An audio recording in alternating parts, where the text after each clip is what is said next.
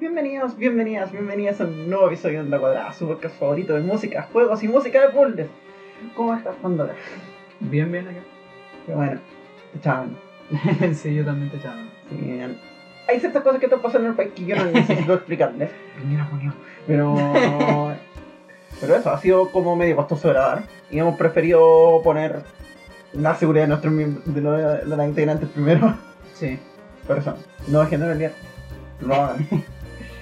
Hay- Sí, la- las cosas están complicadas, pero hay que seguir luchando y, y hay que sacar a Piñera antes del verano. que, se, que se acaba primero. Que Por un, ve- por un verano sin Piñera. Igual ese tipo de memes me han mantenido viva. todo- todo- Sí. como sangre por sangre, water sangre. sí. Onda, hay que hacer ese tipo de weas porque si no, uno como que se desgasta y se queda Sí. sin, sin energía. Y por lo, mem- por lo mismo vamos a hacer un capítulo, hacer todo lo posible para que salga el capítulo. Para tener más... De repente hay que bajar la- las revoluciones. Porque, claro, todo ha estado muy girado. Así que de repente hay que sentarse, buscar. Porque el pensamiento crítico es la clave del éxito. y con eso damos la entrada al tema del, del episodio de hoy. Profesor Nathan. Tengo que explicarle que es Profesor Nathan porque existe una posibilidad de que no lo conozcan. Um, Sí, bien antes. Yo no lo conocía antes de conocer a la M. wow. Y creo que igual pasó harto tiempo después de conocerte. Sí.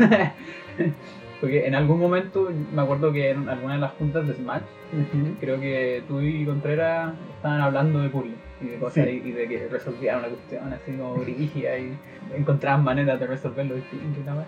Y yo decía, ¿qué están hablando? Así que hace, hace cinco minutos estaban hablando de, de Ace Attorney, así como... ¿qué- qué? Así como Ace Attorney tiene puzzles también. O sea, tiene puzzles, pero me refiero así como puzzles. Claro. más- Professor Layton es una serie de videojuegos para Nintendo DS y 3DS y otras plataformas, pero principalmente juegos portátiles, queda por Level 5, que algunos conocerán por Nilo Kuni, por Inazuma Eleven, onda es de esas compañías que tú no cachai de nombre, pero probablemente jugaste algo que hicieron. Sí, pasa caleta. ¿Cómo llegó a existir Layton? Igual tiene una historia entretenida. Porque es como los locos cacharon que la DS vendía caleta, pero que había un montón de gente que tenía la DS y no jugaba. Ya. La tenía porque era una weá cool, Ya, la sí. tenía porque era trendy, o la tenía para jugar cosas que no llamaríamos juegos. Por ejemplo, la DS tenía hartos juegos de puzzles como Brain Age, Brain Training, ese tipo de cuestiones, así como juegos de que jugáis como 15 minutos al día y listo. hacer el sudoku. Sí, po, Ya. cosas así. Y luego dijeron, ¿y si hacemos un juego para ese puzzle? En, en Japón había una serie de libros que era como de Hemp Gymnastics, es la traducción, por el que descansa en paz Akira Tago, el maestro de los puzzles. Y los locos dijeron, oye, hagamos una adaptación de este libro a Nintendo DS. El punto es que ya alguien había hecho una, por lo tanto no podían llegar a hacerla. Y eso es lo que echaron cuando ya tenían el prototipo hecho. Bacán. No podían llegar a adaptar la wea. Y dijeron, ¿qué hacemos con este prototipo? Pero resulta que el prototipo tenía un modo bonus donde tenía un modo aventura, Ya. donde resolvíais los puzzles en base a una historia. Entonces los weones dijeron, oye, si pescamos el modo aventura nomás y no hacemos un juego, y así nació Profesor Layton. Esto, A Akira Tago le gustó tanto la idea que el loco se quedó con el equipo de Level 5 y lo asesoró en todos los juegos de la franquicia hasta el 2016 cuando murió. Ah, igual bacán. De hecho está acreditado en todos los juegos como Puzzle Master. Ya, bacán. Por eso el maestro los puzzles. Y así nace Profesor Layton. Y es una serie mucho más popular de lo que la gente le da crédito. Sí, eso me decía el otro día entre conversaciones y que yo no lo podía creer, así. El primer juego, Curious Village, vendió 5 millones de copias. Onda, ese juego solo le la- vendió más que todos los Attorney juntos. y no estoy jugando. Pero es como de esas series que no son, no son memes. Claro. Es como todo lo contrario, es como de esas series que mucha gente jugó, pero como apela a un público más casual. Como está diseñada para ese tipo de personas y como está diseñada para ser jugada una vez. Claro. No es el tipo de serie que la gente habla mucho. Sí. No es el tipo de serie que la gente jue- rejuega o speedrunea, imagina correr por. Sí. Creo que conozco a alguien que, que lo hace. Imagina. ¿Cuánto hora la randora? No, pero sí. ese, ese de hecho es, es como un tema eh, para todas las personas que hacen juegos de puzzle en general. eh, eh, está este como, o sea, hay varios tipos de puzzle, pero el, el puzzle como más clásico al que uno apunta o identifica el puzzle en donde una vez que tenéis la solución no toma mucho tiempo hacer. ¿cachai? Porque en el fondo es- un puzzle así como, como más mental si queréis, Ajá. más que de ejecución. Sí. Porque, por ejemplo, muchos juegos de hecho tienen puzzles de ejecución. Por ejemplo, el un, Celeste, ¿para qué? ¿Para qué? Fue el primero que se me ocurrió. Obligatoria. y no fui yo. Pero sí, no, y en verdad casi todos los. En general, casi todos los platformers tienen puzzles Sí. como de ejecución. Que una vez que cacháis cómo se hacen, ok, lo resolviste, ya pues, pero ahora tenéis que hacerlo, ¿cachai? Y esa es como la parte difícil. En cambio, aquí hacerlo no es tan difícil. Lo difícil está, la dificultad y el desafío está como en resolver el. Exacto. En entender que lo que el juego te está pidiendo más que en hacerlo. Claro. ¿Cómo funciona la serie? Porque no nos hemos explicado ni siquiera cómo se juega. Sí, eso. De hecho, yo nunca he jugado uno, así que yo espero que tú me expliques todas esas cosas. Los juegos de Layton son aventuras gráficas point and click. Tiene su pantallita, usualmente la pantallita de fondo de la DS, que es la táctil, le muestra el escenario, hay personajes, le haces, clic a un personaje, te empiezas a hablar, consigues pistas, avanzas de cierto lado hacia otro, muy parecido a cómo funciona la parte investigativa de los seis Attorney. Ya. Pero la principal diferencia es que para tener juicios, varios personajes o escenarios requieren que resuelvas puzzles. Y puzzles como brain teasers, es decir, tenés que resolver este problema de lógica, o tenés que arrastrar estas cuestiones, o hacer puzzles clásicos de fósforo, Escribir números. que escribir números, aguante el número T. Y todas esas cosas a través de la pantalla táctil de la, del- de la consola. A medida que vas resolviendo esos puzzles, vas avanzando la historia, que va pasando a medida que avanzas.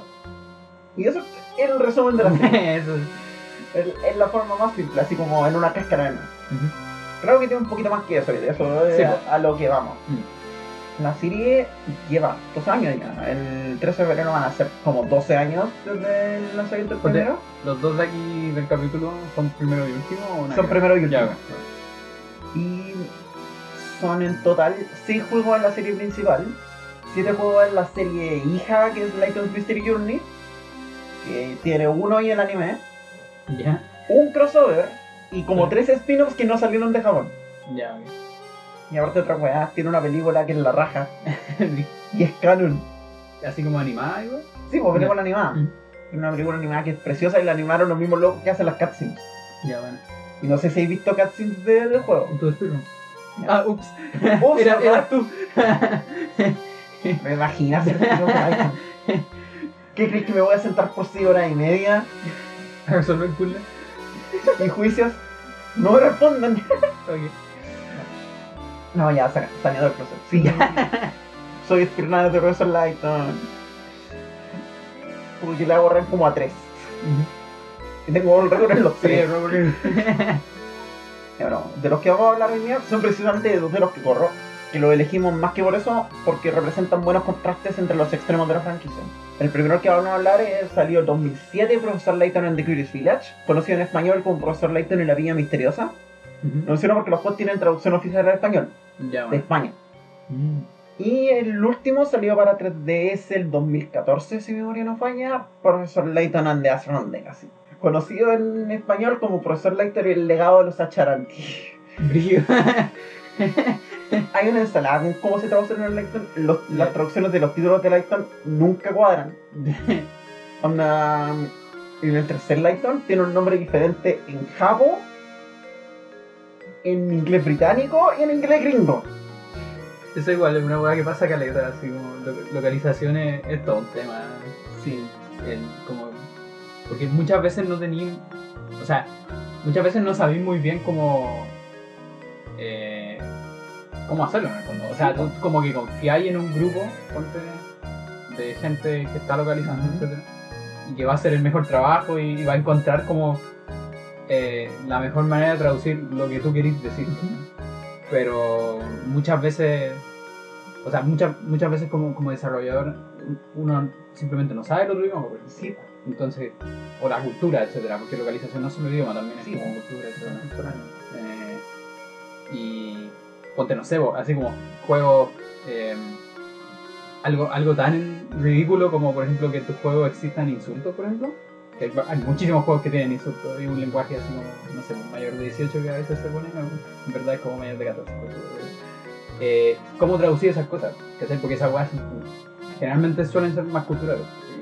Y, como que a, a veces hay problemas con eso, ¿cachai? También porque no sabéis cómo una cosa se va a oír en otra cultura, ¿cachai? Oh, no sé si te conté esa embarraque que hace poco cuando tuvieron que rehacer la localización japonés celeste porque Sí. se les coló un insulto brutal. Así un insulto de esos como tabú en la localización y quedó la cagada. Y no es como que los locos hicieron una localización entre ellos. Le pagaron a Sí, alguien po. para que hiciera la localización y le hicieron mal. A nivel que tuvieron que rehacerla. Le contrataron a. le pagaron a otros locos para hacerla desde cero. Sí, pues sí pasa, caleta. Eso, van dos veces este podcast, bien.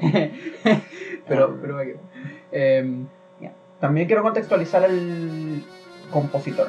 Antes de que entremos a hablar de los. de los juegos propiamente tal. No es muy conocido, la verdad, Tomohito Nichibura. Pero hace un montón de pegas específicamente para el 5. Ha estado metido en algunos de los Ninokuni. ujú. Le hace pegar en ese nivel y su principal trabajo es los Professor Layton. Ya. Esto también es interesante. Professor Layton tiene un estilo musical que es poco usual para videojuegos en general. Sí, aquí se van a acordar de un meme de la. ¿Cuál? Así como pongan acordeones. Tantos videojuegos jugar. Professor Layton lo hizo. Ustedes pueden. Sí, es súper inusual, o sea, tiene mucha instrumentación Sí, poco trabajada, digamos. Y tiene que ver con su setting. Que si hay algo que se tuvieron que sentar a trabajar en su momento.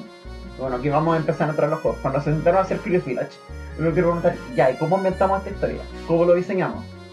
Y cuando tú pensás en juegos de Google, es como que eres detective, que es lo primero que se te ocurre, Sherlock Holmes. Sí, Por lo tanto, deliberadamente diseñaron a una especie de Sherlock Holmes claro. y su Watson. Claro, el, el niño. Claro, que en el fondo actúa como proxy para que el profesor te explique cosas a ti. Claro, sí, pues. Y para un público más joven también. Exacto. Por lo tanto, ahí nacen los personajes del profesor Layton y Luke, su aprendiz. Ya. Y a partir de esa dinámica se preguntan ya, y con estos personajes, ¿dónde los ubicamos? ¿En qué serie están?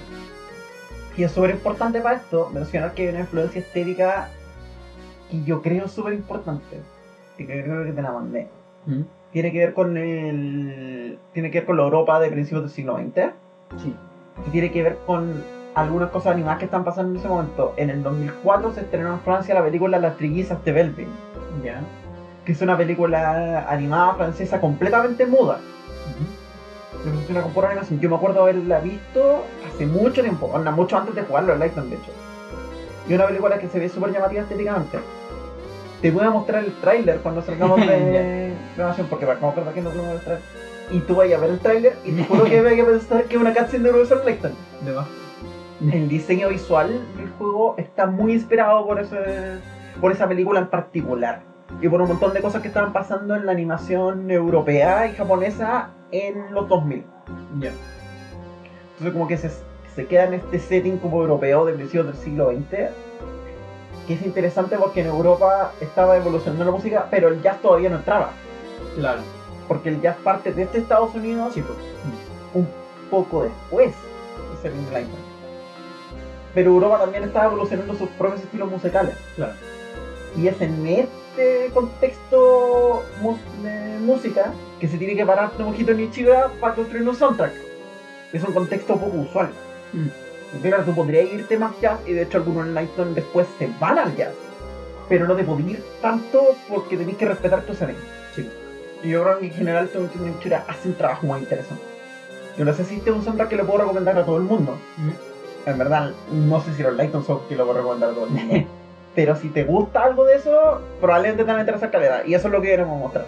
Sí, a mí, a mí lo que más me hizo como pensar, por así decirlo, y aquí a lo mejor me van a regar, me falta cultura, eso, no sé, pero, pero lo que más pensé fue como en, así como, eh, como francés antiguo y british antiguo, Sí. así como Inglaterra antiguo. Eso, eso- como esos dos focos, para mí hicieron como, el, no sé, el capital cultural de, de Profesor Lighton. Sí. Pero también, y yo he notado, sobre todo más adelante en la saga, yo creo que los Ah, bueno, en, en el otro salen más Sí. cosas, sí. más en el Legacy que en Curious Village se empieza a notar influencia del tango. Tanto del Ya, tango ya, europeo Ya, sí, eso tiene razón también. como del tango argentino. Porque acuérdate que el tango argentino hereda del tango europeo y a la vez contami- y a la vez difumina hacia el tango europeo. Ya. Sobre todo en otros juegos de la serie que son mucho más descaradamente tango. Pero bueno, empecemos a llegar entonces. Ya sí. Pero para eso pongamos un tema. Ya. Así la gente va a entender todo lo que estamos Ya, yo quiero abrir el toque entonces con uno que yo creo muestra el tiro el esquema. The Professor Lighter in the Curious Village, por Tomohito Nichira, tema de la pantalla de título. ¿Se llama así? Sí, ¿O es creo- Sun Mystery? No, creo. Ah, puede ser Semester. Es que no me acuerdo cuál de los dos es. Ya, pero por lo menos en la versión que yo tengo se llama The Village. Ya, ok, pero lo vamos a poner. Ya. Lo voy a repetir porque esto se va editado. Ya. El soundtrack de Professor Lighter in Curious Village, por Tomohito Nichira, Sandmister.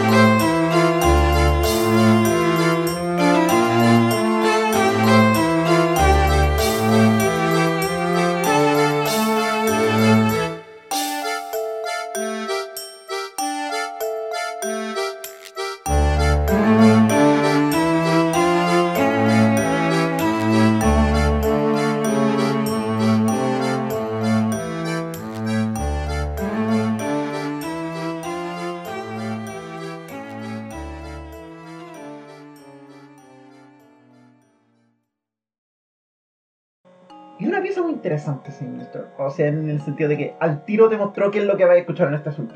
Sí. Y de hecho el juego como que funciona el soundtrack con una instrumentación muy limitada. Y que está casi todo aquí. Escuchar acordeones, va a escuchar fagot, va a escuchar algunas cuerdas, algunas cajitas sonoras, Hay mucha cajita musical. mucha cajita musical. Eh, hay un poco de violín, al menos en el, Ujú. en el tema del profesor, que vamos a llegar a después. Eh, y en otras partes, pero este violín que, que se siente como medio europeo, por así decirlo, Sí. intermedio. eh, y que se mezcla súper bien con el acordeón. De hecho, en algunas partes como que no se nota. Como que no, no cacháis muy bien si estáis escuchando el violín o el acordeón. A pesar de que son instrumentos tan distintos, pero pasa un poco eso. Y lo que son las percusiones es como hi-hat cerrado. Es como lo que más hay. Así como. De repente se pone un poco más intenso, pero tiene Sí. muchos hi-hats cerrados. De repente con el hi-hat abierto va a sorprender. Claro. Y, siempre, usualmente cuando lo hace está sincopado. Y precisamente va a mantenerte como flujo. el- la musicalización que hace con el fagot también es súper interesante porque el fagot está acentuado en el síncope también. Ya, Como que hace esa pom pom claro. al- y es la segunda nota la que viene con el acento. Entonces está constantemente como con el bajo contrarritmo. Que eso va a pasar en verdad a lo largo de todo el. De, to- de todo este soundtrack en particular. Sí, de hecho casi todo el soundtrack funciona como con figuras rítmicas bien parecidas. ¿Y de qué se trata Village? Se trata de una aldea misteriosa. El profesor Layton y Luke han sido llamados por la viuda del varón August Reinhold, Ya, que falleció en su testamento dejó que le iba a entregar su fortuna a aquel que encontrara la manzana dorada. ya. Pero nadie había jamás escuchado hablar jamás de la manzana dorada en ese pueblo. Así como, ¿qué wea? Y mucha gente llegaba a buscarla y nadie la encontraba. Mm, Como el profesor a esta altura de la serie ya tiene fama de ser un, un profesor de arqueología, porque obvio, si es Indiana Jones nerd, más nerd que Indiana Jones. Ya tiene fama de esto, lo llaman para que resuelva este misterio. Y entra a la aldea, conocen a, a la viuda, que es una millonaria, así todo lo que Y empieza a poco a meterse en qué está pasando en este pueblo, qué es esta manzana dorada, por qué hay una torre gigante en el pueblo que nadie parece importarle. Dije. Oye, para, ¿y cuál es la relación entre Luke y el profesor? es un poquito complicado, así que lo voy a explicar. Ah. En este juego, te le evitáis a que Luke es el aprendiz. Ya, ok. Por lo tanto, lo sigue para aprender de él y eventualmente agarrar su propio camino. Ya, ok. Es un poquito complicado, te lo explican en las precuelas cuando se conocen, porque Luke es hijo de uno de los mejores amigos del profesor. Ya, ok. Y él le pide, y Luke lo llama para resolver un problema que Luke está teniendo en uno de los juegos. Y cuando eventualmente el profesor se gana su respeto, Luke decide que tiene que seguirlo. Y ahí es cuando se convierte en su aprendiz. De hecho, es bacán porque el Luke del- de ese juego es como que se le pica choro a Layton. Onda, me tenéis que probar que eres decente para estar en claro. Entonces, entonces, de verdad, para cuando llega el momento en que Luke quiere convertirse en su aprendiz es porque de verdad se gana su respeto. Y como que la relación va evolucionando súper bacán y eso. Ya, bueno. De ahí se van a salir los nerds de la Aiton de a poco. y llegáis a esta aldea y empezáis de a poquito a investigar. Van sonando varios temas que son como similares. Vais escuchando About Town. Sí, About Town es como el mismo tema, Sí. pero un poco más lento y con caja musical. Sí, de- usualmente lo que se escucha. No, no. Same Story es el que se escucha en la pantalla de título. Ya. Pero About Town como que suena en momentos más específicos del juego, hacia el principio, y también es el que suena en los recaps. Onda, Ya. como digo el juego en cualquier momento, cuando vuelves el juego te va a contar como rápidamente en qué estaba. Ya, sí, de hecho suena como bien por eso. En el capítulo anterior de Professor Layton de Claro, sí, básicamente. el juego está estructurado en una estructura de capítulos. Ujú. Los vas jugando uno por uno. Solamente tiene un prólogo, capítulo 1, capítulo 2. En el prólogo te aprovecharon de explicar las mecánicas, toda la tontera. Y de a poco vais avanzando hasta que te encontréis con el, el pegamento de los juegos de Profesor Layton, los Ya. puzzles. Claro. Tengo que tirarle unas palabritas a los temas de puzzles. Sí, pues sí, igual es como bien importante en Alguien, yo voy a contar una infidencia. Una de las cosas, yo siempre quise grabar un podcast de música de juegos, porque una de las cosas que siempre me llamó la atención fue haber escuchado un podcast en inglés sobre la música de Professor Layton. Me enseñó mucho. Me enseñó sobre géneros musicales que está llamando el soundtrack, me enseñó sobre, por ejemplo, cómo el soundtrack usa instrumentos. Y siempre me acuerdo lo que dijeron en ese podcast. Creo que lo escuché una vez y nunca más me acuerdo de haberlo encontrado. Pero un podcast muy bueno donde empezaron a hablar del soundtrack específicamente de Curious Village. Ya. Luego le metía como análisis, era un poco más analítico que ahora lo que hacemos nosotras. Ujú. Y otra cosa que decía era, las cajas musicales se usan para evocar varias cosas. Dentro de las que se usan usualmente es uno para evocar memorias, es decir, para llamar nostalgia, Ujú. pero también en otra como una forma de foco, para traerte en tus pensamientos. La música de puzzles de Curious Village es un excelente ejemplo de cómo usar eso para, para enfocar. De hecho, creo que esa es como la sensación que más me da porque, de hecho, si no me equivoco, Puzzles también tiene varias como guiños a los temas anteriores, un Sí. poco, por así decirlo. Pero esta cuestión es entre la caja musical y, y no sé, no me acuerdo si es como entre el ritmo, o parece que es la pura caja musical, que me da esta sensación como de ir un poco contra el tiempo, por así decirlo. Sí, que tiene ese pulso muy mecánico. Claro. Y entonces, claro, pues se siente así como, así como que, como que porque no, no, no creo que los puzzles tengan tiempo. No, los No, puzzles no, sí, tienen tiempo. tienen todo Pero, pero en el tiempo fondo te, te da esta sensación así como de urgencia, ¿cachai? Así como de, pero no urgencia así como mala, sino que así como de, tengo que resolverlo, ¿cachai? Así como, A mí más que una urgencia me genera como una sensación metódica. ya, Esto es como un trabajito de reloj, así como. ya, ya, perfecto. Ya, sí, eso me... y te mete como en ese ambiente de concentración. Que es, por ejemplo, diferente, onda lo voy a contrastar con el equivalente en un central del que llama de de un cross examination de Attorney. Claro, ya sí tienes. El cross examination de Attorney también te quiere meter en una cajita de concentración, pero suele tener más tensión por abajo. Claro. Este como que en full foco. Ahí está, tu puzzle, tienes todo el tiempo que quieras. Obviamente podéis fallar los puzzles en un Lighton. No como que me pasen la runs, pero... Pero solamente los puzzles tienen una respuesta que están esperando, o varias en algunos casos, depende. Depende del tipo de puzzle. Pero tenéis todo el tiempo que queráis para hacerla. Nunca estáis bajo presión. O por lo menos no hay momentos que no sean como importantes en la historia. De los cuales Curious no tiene ninguno. Onda, tenéis todo el tiempo del mundo para todos los puzzles que queráis. Ya, ok. Y todos suenan con la música por lo regular. Entonces estáis ahí nomás.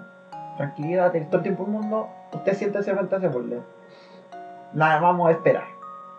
Y con esos sonidos ya definidos, como el, el juego empieza a agarrar vuelo.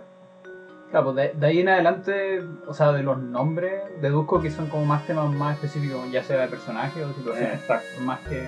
Por ejemplo, por ahí está el nombre de Baron Reinhold, que es el tema de la mansión Reinhold. Ya. Que Ahí es donde está la viuda, ahí es donde está toda la familia, el mayordomo.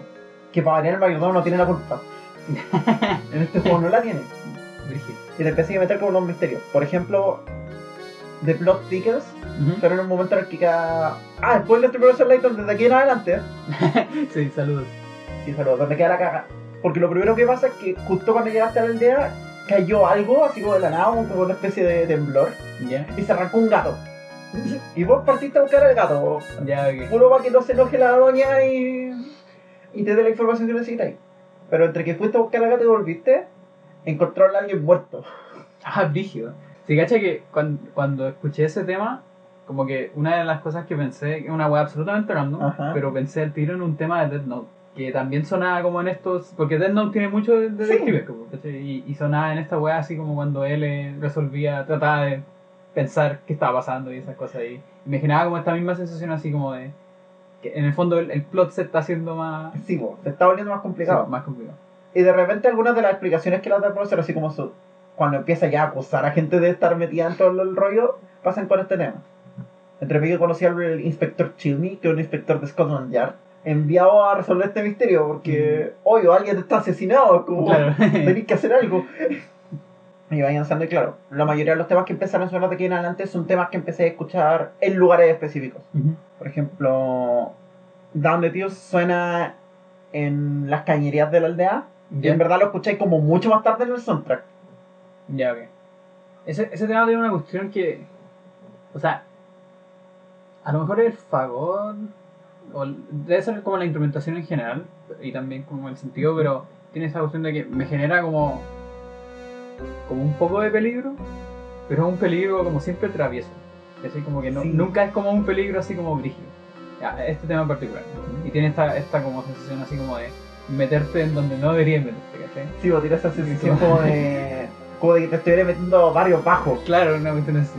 Pero, pero, pero no brígido, ¿cachai? Así No. como, onda, o, o brígido, pero, pero igual como que siempre manteniendo como esta como tra travesura un poco. Si por el fondo no alcanzáis ahí que te pasa nada malo, simplemente un lugar como oscuro, Claro. tener que ir a buscar a alguien que te ayude para algo, pero no es como necesariamente malvado. Claro. O de la misma manera, muy parecido funciona, por ejemplo, el tema del café. Sí, el- ese yo lo encuentro casi un poco ridículo. Como Sí. que me da esa sensación así como... Es un poquito. así como que está el viejo curado en una esquina y la weá, no sé, weá. Verdad. Y de hecho hay un viejo William que igual que es como el garganta de lata Ah. de Lighton. De hecho tiene la misma nariz. Hay dos, de hecho. Uno que es ese y otro que es Franco. Todos los personajes que son... Yo me acuerdo de los personajes, a pesar de que interactúen con ellos súper poco, hay calidad de personajes y de la mayoría me acuerdo. Bueno, una weá que, que el profe Lighton hace muy bacana en la- el juego es que el diseño de personaje es brígido. Onda, es muy, muy estilizado. Así como que tiene, es, es de este tipo. Porque hay como reglas generales, así como en diseño, que una regla como. O sea, no necesariamente reglas, pero sí como. eh, guías. Que una cosa como muy importante es como tener una silueta bien definida. Claro. Y algunos juegos toman eso como al extremo. Y yo encuentro que Lighton lo toma súper al extremo, como que tú realmente podéis poner casi cualquier mono, así, NPC o personaje importante, así full negro, ponte, la pura silueta y ¿cachai que es? Así, Sí, así, muy, muy distintivo. Y como muchas formas, así como. El juego está. El juego no tiene ningún interés por respetar la anatomía humana. Y No, eso me ni- encanta. sí. Como que es muy cari- caricaturesco. Es muy caricaturesco. Pero también de caricatura europea. Sí, Como sí, con el suelto bien trabajado. Ujú. Pero no, volvamos a las trillizas de Berlín. Es. La bandera acaba de ver el trailer y que bueno, Es igual. Y como el juego juega con eso y le permite, no sé, tener personajes que se ven súper ridículos a rato o súper diferentes, pero que tú te quedas ahí en eso y como bacán. Es un juego que no tiene miedo en usar su estilización para ser memorable. claro. Y esa es bacán. Porque lo hace juegos que la gente no va a olvidar de una- manera u otra. Y Saturn igual hace lo mismo. Y Saturn tiene un estilo mucho más como. De hecho, si lo pensamos súper honestamente, el estilo semi-manga que usan los 6 Saturn es igual de ridículo que el estilo de Lightning. No, además, Solamente es un estilo que estamos más acostumbrados. sí, po. Es como más animesco. Sí, claro. Y por eso el crossover es tan importante. ¿Sabes la pega que tuvieron que hacer para Ah, mezclar además, las dos razón. No había pensado en eso. De hecho, hay como. Ya voy a narrar. Podéis desbloquear como arte conceptual de cuando estaban empezando a trabajar en el juego. y para lograr la mezcla onda de poner al lado a a un personaje de manga y al profesor Layton tuvieron que hacer un montón de trabajo. De. Sí, en verdad, muy. Una- lo que hacen, por ejemplo, es tirarlo en proporciones de los personajes de Layton para que, por ejemplo, Layton no quedara tan chico al lado de Phoenix. Claro. Esto es muy gracioso porque Phoenix es un poquito, es casi tan alto como el profe con el sombrero puesto. y el sombrero no es corto, el sombrero es Sí, chico. Tuvieron que tirar las proporciones, tuvieron que ajustar el shading porque los personajes de Lighton tienden a tener colores más planos, Claro. contra el shading mucho más vibrante de Isatorni. Por otro lado, los personajes de Isatorni tuvieron que adquirir, tuvieron que ajustarse de proporciones, fue todo un trabajo. Sí. Es como, es como imagínate, o sea, no es lo mismo, pero así como hacer un, un crossover de un cartoon del Cartoon Network con así con un anime de Japón, ¿cachai? Sí, Como terrible peludo, así como. Hay un montón de trabajo que tienes que hacer. Onda, por eso no sé, vean Spider-Verse.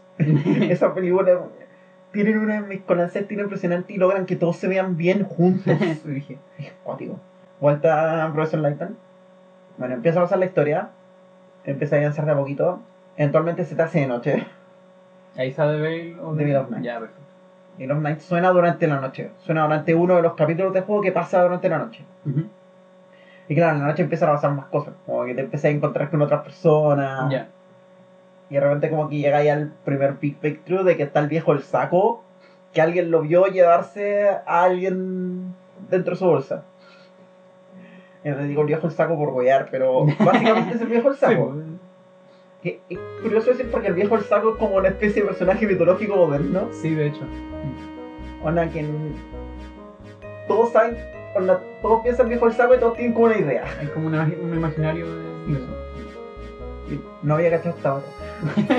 Sí, la veo. Ahora, The Villain Night es como mucho más tranqui. De hecho, Sí. mete sonido mucho, mucho más calmado. El acordeón toma un sonido mucho más de fondo. Deja brillar a los metáfonos, a las cajitas. Creo que este es uno de los temas que tiene flauta, además. Sí. Y de hecho, con la flauta y todo eso, como que me da un poquito de pena. ¿no? Me recordaba un poquito al- a la canción de, de Chrono Trigger, de la jugueta. Solo un poco. Es que es más melancólico Sí, eso, sí, más melancólico. Pero, pero sí, como que me dio un poco esa sensación. Es como de esa aldea como muy perdida, como en alguna parte que está ahí sola de noche. es como- Claro, Es como que inevitablemente te ponen en un estado de melancolía. sí, pues, De Una melancolía que no necesariamente sabía que va, pero ¿qué te pasa? claro. como alguien que en algún momento tuvo la oportunidad de viajar a lugares muy alejados del mundo, yo sé que esa weá pasa. Ya, sí. Y, y es bonito. Quiero tirarle cariño también a la versión en vivo. que Está en el soundtrack. Sí, de hecho, el. eh, creo que los dos soundtracks hacen eso, ¿cierto? Que ponen versión en vivo. Todos los soundtracks, ya. Todos los soundtracks de todos los Lighton tienen al menos dos o tres versiones en vivo. Sí. Lo hacían más con los juegos de DS porque ahí era más Claro, era más, más, más dirigida la diferencia. Sí, pues eso, eso es como el, donde si tú escuchas el soundtrack entero en YouTube, Sí. vaya a cachar que al final vaya a reescuchar varios temas Sí. re- instrumentados. Y rearreglado, onda, se Sí, dan el lujo de ponerle varios detalles extra. Creo que al, al The Bill of Night no le ponen tanto, pero no es un tema que necesite mucho tampoco. Con el Sí, puro sonido más mucho más claro, funciona muy bien. ¿Y poner? Démosle, ¿En si total es en cortito. vivo- ¿Ah? ¿En vivo o no en vivo? Ya, nos vamos a dejar la versión en vivo. Del soundtrack de Professor Layton en The Curious Village, por Tomohito Nichigura y la, Gra- y la Layton Grand Caravan Orchestra. The Bill of Night, versión en vivo.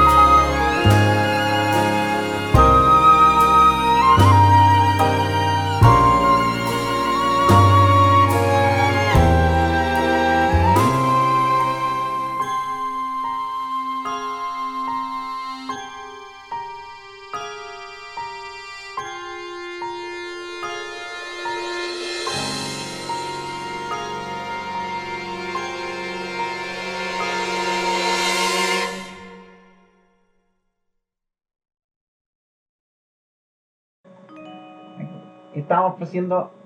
Perdón, hubo una pausa no esperada. Tuvimos que, tuvimos que ir a leer. Claro. De hecho, es posible que suenen algunas cacerolas de fondo, pero, pero bueno, es, Ah, parte de la, es parte de la contingencia. Pasa. Bueno, estábamos hablando de perseguir al viejo saco, creo. Sí, por ahí. Así que van a notar un jump can ya. Estoy poniendo todas las excusas para la editora del futuro por delante. claro. Entre medio. Bueno, ahí está esa escena preciosa donde cuestión- Las cutscenes de Lighton son. Esto tengo que decirlo. Una de las cosas que caracteriza a los juegos de Lighton es que siempre han tenido cutscenes. Cutscenes con actuación de voz, dibujadas o dibujadas en, en animación tradicional, que se ven en tu, en tu juego al momento que pasan ciertas acciones. Y son preciosas. Sí, son bacanas. O sea, yo, yo he visto poco, he visto a ti runear, más que nada, pero son, son bien bacanas. En el fondo es como ver un cartoon así como. Sí, es como nivel profesional, porque así Es que a mí lo que más me choca es que metieron eso en una pantalla de Nintendo DS, con una que tiene como la resolución de 256 por 192. Dije, Es como menos que tu video de YouTube promedio. claro. Esto Como como que video los del lo- son como videos del cero, pero del cero del 2005. De hecho, no sé si trataba de ver los riffs de esas canciones en YouTube. Se ven terrible ordinarios porque tienen que capscalear y se ven pésimos. Pero lo que iba. Dentro del juego eso funciona demasiado bien, sobre todo en la pantalla 3DS. Ya. Una- hay un. A todo esto, un ojo que tengo pendiente es que remasterizaron Curious Village para móviles Ah, bueno. y se supone que le remasterizaron las cutscenes en el camino. Y no he visto las cutscenes de la versión nueva. Aparte le metieron un par de cutscenes adicionales y un par de detallitos extra, pero básicamente es Curious Village por llevar teléfono. Claro. Lo que me da esperanza es que algún día lo porten a Switch. Claro. Bueno, ya hay como esta persecución. Y claro, te- no, no lo alcanzáis a agarrar, pero lo alcanzáis a verse. Llegar a la conclusión de que es demasiado tarde, onda, es tarde en la madrugada, en volar es buena hora, volver a dormir, a la versión donde te estás quedando, y de ahí vemos. Y en el regreso te encontráis con que parece que este sujeto que viste en la noche desapareció, pero lo voy a buscar, lo voy a reportar por desaparecido, y ahí está. Y no se acuerda de nada. No se acuerda de onda de decir, pero, bueno, si te viene, viejo. ¿Qué estás hablando? Como, y nadie parece reaccionar y como que nadie te cree. O sea, ahí es como el big breakthrough. ¿Por qué pasó esta cuestión y por qué el loco no se acuerda? Como que eso no tiene ningún sentido. Como claramente lo vimos desmayado. ¿Qué, ¿Qué le pasó? ¿Y cómo se relaciona eso con el sujeto que encontramos muerto antes? Y si se relaciona, ¿y, y por qué está pasando esto en el pendejo cuando tú viniste por otra cosa? y claro, y ahí se pega el primer cambio tonal del juego porque cambia la música de Overworld. La cambia de la que teníamos a The Village Awakening. Que son unos. Me quizás mi soundtrack no me más favorito del soundtrack de Curious Village. Sí, a mí también me gusta, la verdad. De hecho, un poco todo lo que dijiste es más que es un poco lo que tengo en mis notas sobre ese tema, que es como se revelan algunas respuestas, pero salen como mil preguntas más. Sí. Es como un poco eso. Es como ese momento en todas esas historias de misterio donde tú empezás a tener una idea de qué pasa Claro. y pasa algo que te. Que deja más, más perdida. más perdida. Porque además, por ejemplo, empieza a aparecer otra figura, empieza a aparecer una niña que tú ya has visto antes en el juego. Y que no sabes quién es, y que como que aparece nomás. Supongo que ya le ponen la música de Misterio. Exacto. Mira, viene una canción muy. muy de cajita sonora. Sí. Mucho- pero está derechamente para buscar nostalgia más que para ponerte en foco. Sí. Tiene esa cosa de parte como medio infantil, tierna, Sí. pero se tira como un poco más como esperanzadora, Ajá. y un poquito más seria también. Sí. Más para. Más para el final. Más pa, sí. Claro, tú no sabes quién es esta cabra chica, no sabes qué está haciendo. Nadie te menciona que existe una cabra chica en el pueblo, así como. Porque si hubiera una cabra chica así, alguien lo hubiera dicho. Ya. Bueno, yo empecé a contar los puzzles, empecé a resolver los misterios. Hasta que de a poco logré el acceso al área prohibida del pueblo, que es donde está el parque de diversiones. Y creo que tiene soundtrack. Sí, de. Claro, ahí vais y encontráis como los restos de lo que fue alguna vez la aldea. Y como que vi un dibujo de una niña. Y es la primera vez donde ves una imagen Sospechoso. ¿Y por qué está ahí este parque claramente no se usa hace años? ¿Qué pasó? Y ahí pasa la mejor canción del juego. la de la rueda. La de la rueda. que- Como canción de la rueda es demasiado la raja. Oye, pero para, ¿qué música suena ahí? El tema de Don Pablo. Ya, perfecto, ya me hace mucho sentido. Es que aquí empiezan los spoilers. ya, ya, ok. Suena el tema de Don Pablo en esa canción y tú no sabes qué es el tema de Don Pablo en ese momento, porque a Don Pablo ni siquiera lo has visto. Sí, pues no sabéis ni quién es. No sabes ni quién es. O sea, Lo ha visto el jugador, pero Ya, ni siquiera de nombre. claro. Pero Luke Layton no tiene ni idea de quién es. De repente sale a la rueda como que se cae y lo empieza a seguir. That's preposterous. El giro dramático de cámara 90 grados y la rueda gira y Luke Sí. Piratas del Caribe, hola. La cagó. Puta que fuera bacán. Y de nuevo, creo que esa es una de las pocas donde se nota, por ejemplo, que la rueda está modela en 3D. Ya, sí, sí, de hecho se ve un poco. Es un poco 3D. Mm. Pero tampoco se nota tanto, anda como que tenés Sí, que no, no es como demasiada 3D Flight, así que a veces pasa. Sí. están esas tomas maravillosas porque la cutscene tiene mu- muy buen flujo, como que se pega ese giro dramático del y luego Sí. cámara lenta, giran, de repente vi la rueda, la rueda, manta de polvo, eh, quise salvarlo y de repente la rueda vuelve a aparecer.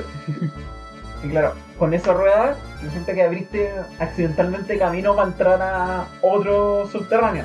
Ya. En ese subterráneo encontráis la llave. Y no sabéis para qué es. y aquí ya todo el juego empieza a calmarse, a concentrarse. Todo lo que te queda en la torre. Y finalmente sabéis quién fue el responsable de todo lo que está pasando igual en la historia. Así que es donde quiero entrar en uno de los temas que es importante para mí con Lightning. Llegáis a la, a la escena de acusación de todos los Lighton. Que es maravillosa. Lighton apuntando con el dedo antes de que Phoenix. No, de hecho después. Sí, porque la franquicia de Saturn ya tenía como tres juegos encima cuando sale Professor Layton.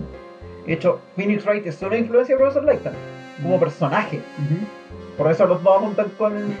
tienen su momento de acusación dramática. Y demostrar que el inspector, que supuestamente vino a resolver el caso, no es el inspector. Oh, Es alguien que se está haciendo pasar por el inspector. ¿Y quién más podría ser que el malévolo Don Pablo? Es súper interesante porque el tema de Don Pablo es descaradamente francés. Sí, para yo. No es como. lo tenéis que decir así como con arrastrando la R, Claro. dando la R. Pero- Y claro, Don Pablo está allí y lo más gracioso de esa parte es que jura que es que te dice que quiere conseguir venganza contra Lighton por algo que Lighton le hizo ya. y Lighton no tiene idea quién es. Pero ahora que te lo explican más adelante en la serie que fue lo que pasó de que es de lo que Don Pablo se quiere vengar, pero en este momento lo que importa es que el loco efectivamente el inspector nunca fue inspector y él está arrancando, pero él no es la respuesta. Él efectivamente de lo que es culpable es de haber fingido ser el inspector y de tratar de culpar a Lighton de haber matado a alguien. Pero él no fue. Él no mató a las personas que supuestamente están muertas, él no es el viejo del saco. Entonces, ¿qué wea? Oye, para, y eh, de, de Looming Tower, supongo que en la torre Sí, de la y suena como por acá o, o Sí, más po, aquí adelante. vamos. Porque ahora todo lo que nos queda es ir a escalar la torre. Claro. Tenemos la llave y finalmente sabemos cómo usarla. Y se abre la pared así como de la torre y entra ahí. Y todos los misterios empiezan a tener sentido. En esta parte de los juegos Ya. ya Lighton sabe lo que pasó y por eso estamos escalando la torre. Ya. La mayoría del pueblo, salvo una persona, no son humanos. ¿Qué? Estos juegos no, no se preocupan de tener sentido lógico. La mayoría de los habitantes del pueblo son robots. Ya. La única persona en el pueblo que no son robots, y lo van ¿La medida que subí, ¿Y la niña? No. dos personas. Ya. La niña y el viejo del saco. Ya. Y el viejo del saco trabaja ahí para asegurarse de mantener que el resto de los robots funcione. Ya. ¿Por qué? Porque la aldea de San Mister no existía realmente. Todo lo que era era una forma de hacer guardia para proteger la manzana ahora. Es el tesoro que al Baron Reinhold le preocupa más que cualquier cosa y que quiere demostrar que una persona verdaderamente digna pueda cuidar. Y el Espérate, tesoro se... ¿Varón es bueno? Sí, Ah, O sea, no tiene los mejores métodos, pero Sí, claro, pero me refiero que no es como. claro, no es que él la haya malvado. Y ese va de tesoro que está esperando en la cima de la torre. Y ese tesoro es Flora, la niña. Ajá. La única hija y heredera del varón. Que al morir el varón se quedó sin familia. Y él construyó todo esto para que alguien que pudiera encontrarlo. Y sucede, ¿ah? Es que me da mucha risa como todo lo que hizo, mira, los juegos de Layton no son lógicos. No esperéis que lo sean. De hecho, yo sé que un montón de gente no le gusta el final del profesor Layton vs. Ace Attorney porque el final del Layton vs. Ace Attorney es la wea menos lógica del universo. Pero yo no encuentro que lo tengan que ser, ¿cachai? Claro, es como en el fondo es el.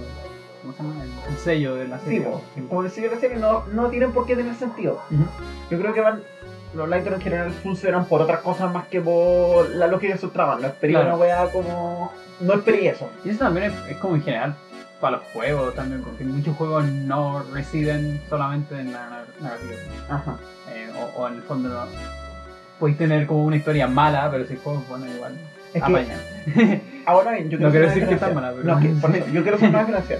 Una cosa es que la historia sea ilógica o no siga caminos que nosotros esperamos que la historia siga y que se tenga que sacar un plot de la raja. Ajá, Pero eso no significa que no. Pero eso no significa que la historia no esté contando otras cosas. Sí, po, Y, y a eso quiero llegar. porque la historia no es solamente el plot twist. en Exacto. Y claro, ¿qué es lo que pasa? Efectivamente, Layton encontró a la cabra chica, pero el tesoro del varón todavía no está escondido. Ujú. Y entre medio llega Don Pablo con una máquina voladora a hacer pedazos la torre para pitearse a. Ya. Porque el weón de verdad está enojado. Entre medio de todo eso, va a ser la weá, el profesor Layton se la hace de MacGyver Sí, ya se hace un. e improvisa una, máquina planeadora. po. y es como la tercera vez que lo va a hacer en la serie. y salva a la cabra chica. Y en ese proceso de salvar a la cabra chica, la cabra chica sonríe y al hacerlo se le suena una marca de nacimiento que tiene aquí con forma de manzana. Y al hacerle clic en donde esa marca debería estar, en un cuadro en la mansión, se encuentra el verdadero tesoro del varón. Una cantidad ridícula de dinero, joyas, que dejó explícitamente para que el que pueda hacer feliz a su hija tenga para poder creerla. Y claro, ese es como se termina el juego. ¿Y qué es lo que pasa? Porque el profesor, siendo el profesor, decide de forma que, claro, la aldea se mantiene con ese peso de esa cuestión. En cuanto esa cuestión, en cuanto se saque esa plata, el resto de la aldea se va, se va a perder el resto de energía y por lo tanto los robots le van a dejar de vivir. ¿Y qué es lo que hace? Se va con la cara chica pero sin la plata.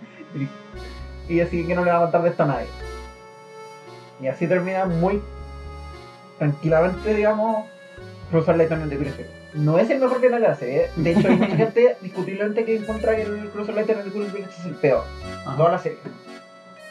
Lo que me sorprende porque yo lo encuentro bueno. No la historia, no necesariamente, la historia es de Milucha. De hecho, las historias de Layton se fueron poniendo mucho más adelante. Aun Future tiene una historia impresionante. Ese juego efectivamente es donde Layton le pega el palo al gato con la historia. Ya. Porque el Diablo Little Box ya va para allá, pero todavía le, no, no le cuadra. Y sí, pero igual también hay que recordar lo que dijiste al principio. O sea, la serie nació como una side historia de un juego De que querían puzzle. hacer de puros puzzles, ¿cachai? Entonces, en el fondo necesitaban como la práctica, porque Sí, así como los años de estar haciendo, practicando hacer historia, que, que en el fondo es una disciplina que, que se practica, que Sí. vaya a tener como... Y no tenían tampoco grandes escritores. Como de a poco van poniendo. Y Angle Future es quizá el que le pone el palo al gato con la historia. Ya. Porque Angle Future juega con un montón de cuestiones. Angle Future, por ejemplo, te presenta que el villano es una versión del futuro del profesor Layton. Qué está esa weá de que, claro, ¿quién va a detener al profesor Layton si no el profesor Layton? Pero también tiene que ver con la historia de que en el fondo el malo del Layton 3 es alguien que está herido contra un sistema político que le falló y contra científicos que le prometieron weá, contra un modelo científico corrupto que está más interesado en los resultados que en la ética. Pero también en el fondo es una víctima. Ujú.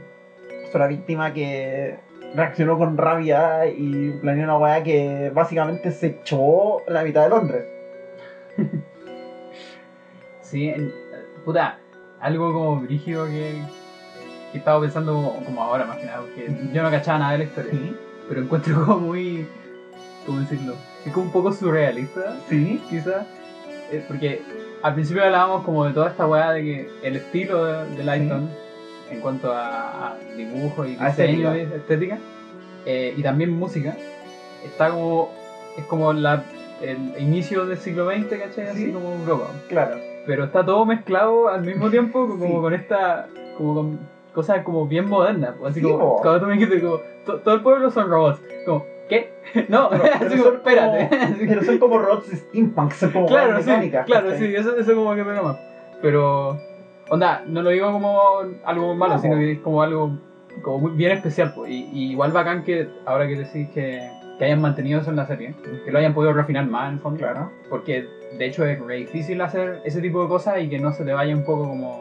A como la. Claro, a la mierda, ¿cachai? Porque, porque de hecho es algo muy típico cuando, cuando no sé, por ejemplo, cuando los niños hacen historia y juntan todas las cosas. ¿Cachai? Y como que, y todo es una como ensalada de cosas, etc. Pero ellos la zorra, ¿cachai? Como hacer eso y que te salga bien es súper difícil. Entonces, ahí como bacán que hayan podido... Sí, como, como decía, pero es Perfeccionarse más. quizás el más débil en esa construcción como de contra el equilibrio. Diabolical Box lo mejora caleta, excepto por el final. Entonces, el segundo, Así. Y al tercero, One Future le pega así, le pega derechamente. Porque ahí empiezan a hacer lo que van a hacer el resto de la serie, que es utilizar el motor de Lighton no tanto para centrarse en los misterios, sino en lo que está pasando en torno a los personajes. Y en cómo la situación las afecta. Algo en Future se trata todo el rato de personajes que tienen culpa y personajes que tienen rabia contra una weá que les pasó a todos en un momento de la vida. Un suceso que a un cabro chico le quitó a su mamá, que, a- que dejó a un investigador de renombre en la ruina y que al mismo Layton le quitó a la mujer que amaba. Y empieza a jugar con eso, se da el lujo de ser el primer Layton que empieza a meter flashbacks, como que vuelve como a lo... De repente te muestra como el profe Layton cuando estaba todavía estudiando. no sé qué tanto le doy. No, no, o sea, no sé, en verdad. Eh, Así, es que si me lanzo entra un buen rato. puta, no sé. ya, le voy a dar para Sí, nomás. Ya. Spoiler de Bros. Lighton en el computer. en, en el computer la historia que te cuentan es la de Lighton con Claire. Que era básicamente su novia, que estudiaba, se supone que estudiaba algo relacionado con física. Y que claro, dentro trabajaba como, como no me acuerdo si terminando pregrado, como haciendo tesis con un investigador súper importante que está investigando fenómenos, fenómenos cuánticos y la wea, ok, para ver si lograban estabilizar viaje temporal. ok. Típico, Sí, Sí, yo- estudié eso y hacíamos eso. No, no, no. y, y claro, ¿qué pasa? Entonces, el Lighter y Clint como que ya llevaban harto tiempo. De hecho, en algún momento como que queda súper claro que el profe le quiere pedir matrimonio, pero no se ha animado todavía. Ya. Es ella quien le regala el sombrero. Ah, Virgil. Dice, por no te vayas. Te tenés que... Anda con el sombrero, pues, si te va a quedar bien. Antes el usaba boina y tomaba vino. Hay una escena súper clara donde nos muestran tomando vino, así derechamente así como en una cena con Claire, vino, onda no. Esa weá no se hace en la que da jugo de uva como le dice Tony, esa weá es vino. No, y ahí qué pasa. Y él le da el sombrero y dice, puta, me tengo que ir ahora porque vamos a ir a hacer uno, vamos a ir a supervisar unos experimentos. El experimento sale mal y genera una explosión en el laboratorio. Esa explosión la mata. Diez años en el futuro, más adelante, sucede que claro, llega un cabro chico diciendo ser Luke del futuro. Ya. y que necesita la ayuda del profesor para detener al profesor Layton del futuro que se está apoderando wea. ¿Y quién es este profesor? Resulta ser el impostor profesor Layton, resulta ser el científico que está liderando esa investigación. Que en verdad quiere solamente utilizar toda esa cuestión, todo eso, capturar a Layton para utilizarlo para terminar la investigación. Porque quiere ver si puede reparar la cagada que dejó. Y que está financiado por el cabro chico. Por Luke del futuro. Pero aquí el juego se empieza a pegar las vueltas. Luz del futuro nunca lo quiso ayudar. Todo el rato lo estuvo distrayendo. Para usar la investigación que estaban haciendo para hacer otra cosa. Y secuestra al primer ministro. Ya, qué wea. Y es donde ella empieza a dejar la caga porque quiere destruirlo todo. Porque, porque en esa explosión, hace 10 años, murió su familia completa. Y nunca nadie le respondió por eso. Nunca nadie le dijo, ni siquiera lo, de- lo dejaron solo. Y dejaron que estos locos siguieran con sus vidas y nadie tuvo consecuencias, incluyendo a ese primer ministro. Ah, entonces como historia de venganza. Sí, pues, una historia de venganza. Una historia de un cabro chico que lo perdió todo y que en su desesperación planeó una venganza contra todo el mundo. Claro. Una venganza Sí, como la que planeó un cabro sí. chico enojado, ¿cachai? Sí. Que sucede que tiene los recursos porque se, porque se robaron las mentes más brillantes de Londres, ¿cachai? Además, adicionalmente te encontrás con otro personaje, que es Celeste. Ya. Eso no cuenta. que se supone que es la hermana, quien era la novia de la anterior. Yo porque el actor la ve y queda como la, se la cagado porque se parece mucho a ella. Mm. Y como que te está ayudando con todo esto por alguna razón que tú no entendí. Porque el juego le mete mucho énfasis al asunto de la pérdida además. Porque entre medio te enteráis que Luke se va a volver a vivir con sus papás. Porque sí, los papás de Luke están vivos. Ya. Entonces como que Luke está como medio cabizbajo, que ya se quiere volver con, se va a volver con sus papás, toda la weá, pero Pero como en contra de su voluntad, ¿o qué? como que en medio encuentra su voluntad, Ya, o sea, como que ya está bien. Está bien que después de tanto tiempo que ha estado el profe, que se supone que Ya. son como varios años, Ujú. vuelva a vivir con sus papás, como que está bien. Ya. Pero igual está cabizbajo. Claro, sí, Sí. pues es como. Está como esa sensación constante de pérdida. Y como que los dos hablan en algún momento, como encuentran a motivo de no me acuerdo qué, como que empiezan a hablar de eso y de cómo van a, y de cómo van a superar el, hecho que van a dejar de verse. Porque claro, Luke se va a vivir a... Ah, ese es el tema. Que se supone que los papás de Luke viven en, en otra parte de Inglaterra, pero se van a ir a vivir a Sudamérica. Y por eso Luke se va con ellos. Que como van a dejar de verse, entonces tienen que Claro. hacer como ese tema de Luke también de superar la anticiparse a la pérdida. ¿cachai? Claro. Entonces está todo ese tema de que todo en el fondo en este juego están lidiando con la pérdida. Luego está lidiando con el hecho de que va a perder el profe. De que se va a volver a. de que va a perder todo lo que está viendo en este momento. Este cabrón chico Clive, que se hace pasar por Luke en el futuro, está. no puede superar la pérdida de Claro. todo lo que. de todo lo que. perdió todo lo que tenía. El científico también perdió todo lo que tenía y está desesperado tratando de recuperarlo. Y mientras tanto te van contando esta historia de pérdida del profe. Claro. Puede ser. Y es lo que pasa al final en una de las escenas. Yo sé que contada fuera de contexto no va a tener ningún sentido, pero tengo razón. En la escena más desgarradora del juego, cuando tú esperas que todos los misterios se terminaron, llega el inspector Chilmi, el de verdad, que ya lo conociste antes. Dice, eh, profe, tengo los resultados que me pidió. Claire no tiene hermana. ¿Y lo que pasó? La persona con la que estaba hablando todo este rato. no, espérate. La persona con la que aquí- hablando todo este rato es Claire, que logró efectivamente viajar en el tiempo El tema es que por alguna weá estúpida, una así como ah, inestabilidad cuántica creo que le ponen, esta inestabilidad particular, no se puede quedar.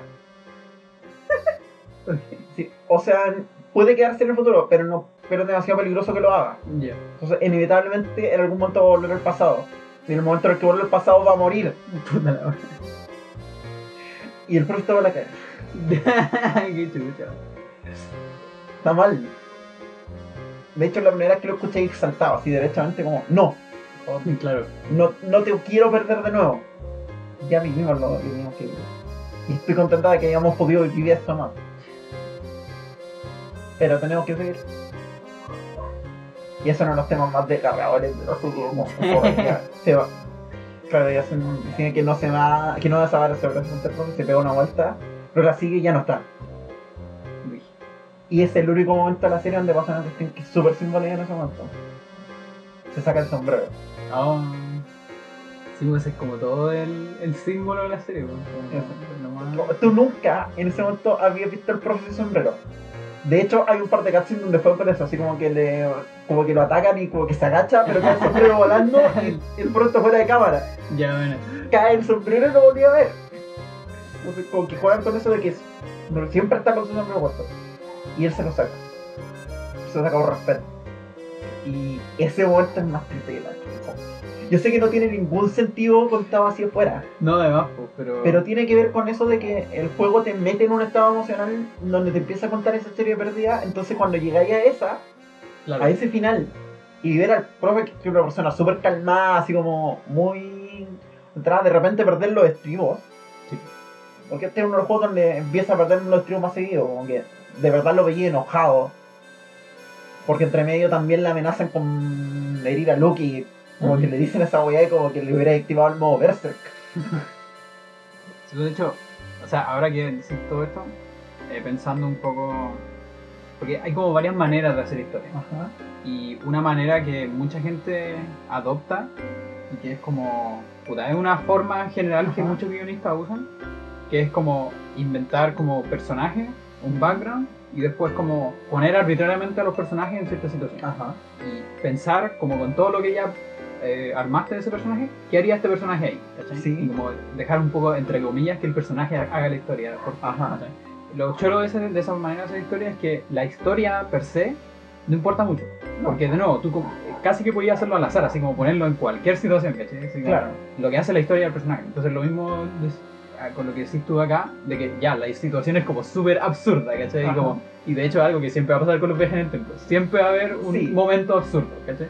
Pero no importa a nivel eh, como narrativa, porque lo que es más importante es cómo reacciona tu personaje respecto Claro. a esa cuestión.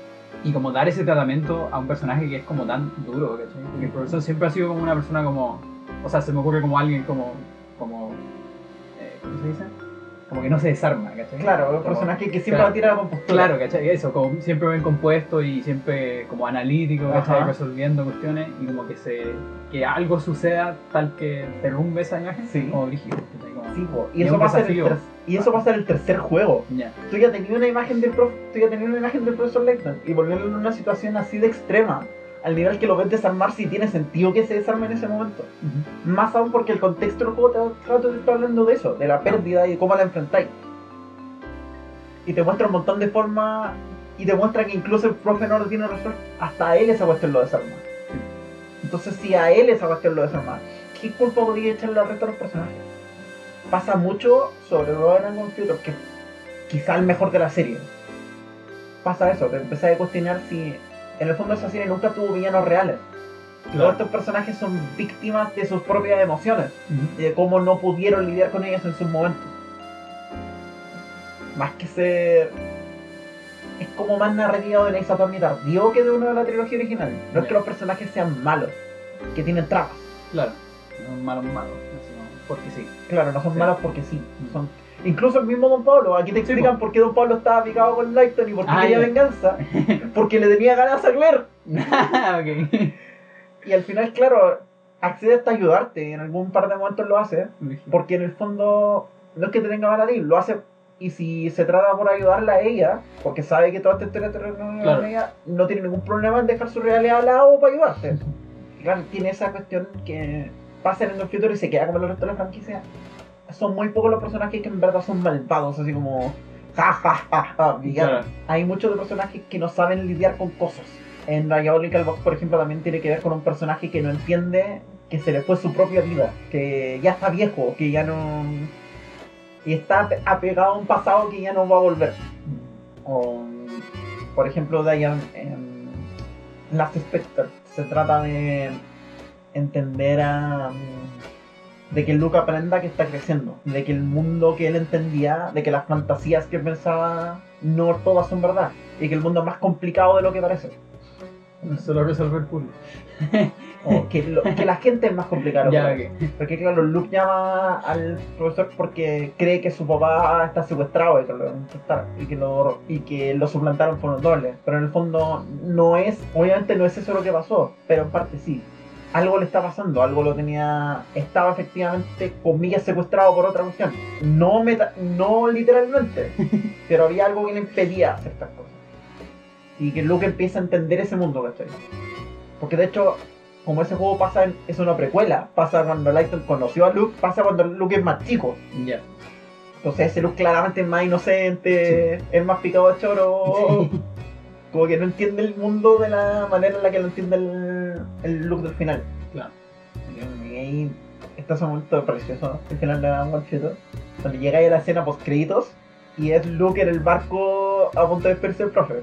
Y pasa a ser todo el visto a Luke toda la trilogía haciendo lo más posible por ser, por mantener la compostura, por ser igual que, Claro, que el profe, por porque lo está aprendiendo de él. Y ves que se va, y ves que hace que soy yo, ¿sabes? Luke, un caballero mantiene sus emociones contenidas por él. Y Luke que ha hecho todo el esfuerzo por ser lo más perfecto posible en todas esas cuestiones, él le dice, discúlpeme, profe, todavía no soy un caballero. y se larga llorando en su brazo. Y lo dice con el tono porque la actuación de voz del juego está súper bien. Creo que funciona muy bien para hacer que un juego que no necesariamente tiene tanta lógica ni todas esas cuestiones funcione, es que la actuación de voz es impresionante. El actor de voz de Lighton es una voz única que se te queda. Y no hay otra voz para Lighton. Claro. Él es la voz del profesor Lighton. Y las voces de Luke también funcionan. Tiene una voz diferente en el doblaje gringo que en el doblaje británico. Pero la voz en el tercero, en el tercer juego para la americana funciona demasiado bien. También está ese peso de que Luke es un cabro chico. Que claro, en el fondo está aprendiendo muchas cosas, como que quiera. Sí. Pero es un cabro chico. Mm. Y ver en ese momento de quebrarse también, es que en el fondo todos estos personajes todavía les queda mucho para aprender. Y para allá siempre ha ido la serie y este es un buen pase para que vayamos a la parte 2 en otro momento yo creo. Sí, así como, o sea, yo creo que este es como un largo bueno para un capítulo, de hecho. Eh, Eh, sí. no, o sea, de eso se va a cortar otro. Ah, ya. pero lo que voy es, o sea, da, da, podemos hacer una segunda parte. Sí. Eh, Entonces lo que vamos a hacer es una segunda parte con el último juego de la saga Control Lighton. Que yo creo que refina varias estas cuestiones y es quizá el más Lighton de todos los Lighton. Profesor Lighton and the Legacy. Que es mi favorito personal de la serie. Un soundtrack muy interesante sobre todo. más que el que, el. Mira, Future es el mejor. Ah, ya. Pero Asron Legacy es mi favorito. Ah, ya, ok. Y te voy a explicar por qué la salida de Sí, tranqui. la serie de grabación. Y el otro capítulo también. En otro capítulo. Pero es el último juego de la serie Profesor Layton que se llama Profesor Layton. El último juego de la serie Profesor Layton con Layton de, de personaje. Con Layton de protagonista, en rigor. Y yo encuentro que es súper interesante musicalmente. Es mucho más amplio musicalmente también. Sí. Porque es un juego mucho más grande. Ujú. Entonces, ¿por qué, por qué es mi favorito? Eso lo verán en el próximo capítulo. Y eso lo verán en el próximo capítulo. Sí. Eh, Yo quería cerrar toda la tanda con el tema del profe Layton, pero creo que tenemos que poner el tema del profe Layton acá. eh, ¿Cómo? Creo que tenemos que cerrar con el tema del profesor Layton. Como queráis, o sea, podemos dejarlo para el otro o podéis poner uno del Future cosa. Ya, me voy a dar el lujo. Porque es que hablaste de caleta de eso, así que yo creo que. Ya, yo démosle. creo que apaña, que- porque- Mira, como recomendación personal, si quieren echarle un vistazo a alguno de los juegos, igual que Curious Village se sostiene. Sí, yo he sostenido aquí que igual es el más débil de la serie, pero el más débil de una serie donde el más malo de todo, igual es un juego súper rescatable. Sí. Onda, no se van a pegar. Si no le gusta Curious Village, tampoco le va a gustar ninguno de los otros. Claro. Pero si les gusta Curious Village, puede van a gustar todos los otros. Probablemente les van a gustar casi todos los Sí, otros. pues. Onda, muy, muy de seguro. Por ejemplo, yo me acuerdo haber visto streamers que estaban tratando de jugar el, el Curious Village y no les gustó y no siguieron con la serie. Y eso está bien. Yo entiendo que la serie no es para todo el mundo. Sí, pues sí, son distintos. Es un tipo de gaming. Es que raro, porque no es que la serie se haya quedado estancada en una fórmula. De hecho, varias veces hizo como varias cosas para cambiarle, se fue refinando en el camino. Pero no pero es una serie con una identidad y no tienen miedo a perder esa identidad. Nada, no es una serie que vaya a cambiar para complacer a alguien. Claro. Y de hecho, cuando cambió más, que fue el Mystery Journey, como que perdió a mucha gente. Ah, ya, ok. Yo incluida. Ya, Pero, por lo tanto, denle una oportunidad a Curious Village. Jueguenlo emulado nomás en DS. O si pueden, echen un vistazo a la versión para móvil. Cualquiera de los dos merece la pena. Esfuércense con los puzzles y eso. Y volveremos en una parte 2 de este episodio con Asron Legacy. Eh, ¿Con qué tema queréis cerrar? No me acuerdo del nombre del tema de los créditos de Angry Theater. Y dejo la versión vocal o la versión instrumental. Como queráis. Ah, que aquí viene una breve historia. Todos los temas de créditos de Profesor Layton en Japón los graban con, los graban con una vocalista. Ya. Tienen letra. Todos en la versión japonesa. La. Pero en la versión de los juegos solo hay una versión instrumental. La Ya. versión con vocals viene en el soundtrack. Así que vamos con. No, espera. Antes de eso, todo, todo desde el Muchas gracias por escuchar el episodio. Suscríbanse en Anchor, todas esas cosas bonitas. Sí, estamos en Spotify también. Como en Spotify. Y gracias por escuchar. Va a haber más Profe en el futuro. Y otras Eh, cosas. Y otras cosas también. Lo que no va a haber, y sépanlo al tiro, es episodio de Game Awards. Ah, sí, decidimos no hacerlo porque. No dio lata. Sí, básicamente. Y porque no nominaron Farewell, así que filo, no importa. sí, así. No, pero al, al menos yo sentí que no había nada muy interesante para mí, al menos en el game de este año. Tampoco. Lo más que podríamos decir es que escuchen el soundtrack de Sayonara Wild Hearts y que va a ganar el Cadence of Hyrule o el Death Stranding. Ojalá gane Sí. el Cadence of Hyrule. Sí, A Denis Villeneuve le den un premio. sí, igual es verdad. sí. Y Pero- sí, o sea, no quiero decir que, que los juegos que estén ahí no sean interesantes. No son interesantes para mí en particular. Porque igual yo creo que el caso es Hyrule es súper bueno. Y bueno, el Death Stranding eh, es un tema entero que podemos Sí. hablar en otro capítulo. porque Sí. porque da, da para hablar. In- Independiente de bueno o malo, da para hablar. Es como. O sea, eso se puede hablar en algún momento. Sí, sí, Aquí sí. cuando le decimos a la audiencia que en verdad esto es porque no queríamos escuchar los soundtracks de Kingdom Hearts 3, ya, sí, es verdad. Lo siento, lo admito. Lo admitimos, Ya, yo tampoco. sí, ya, ok. Y yo le tiraba flores, yo cochimo bueno en este podcast. Sí, está bien. Yo soy Emma, Yo soy Pandora. muchas gracias por escuchar Onda Cuadrada y nos despedimos con del soundtrack de Professor Layton en The One Future. No me acuerdo quién compuso este tema, pero no en Tomohito Nichiura, ¿Te lo busco o.? Time Travel. No. Ya. Muchas gracias por escuchar Onda Cuadrada. Nos vemos en el próximo episodio. Chao, chao.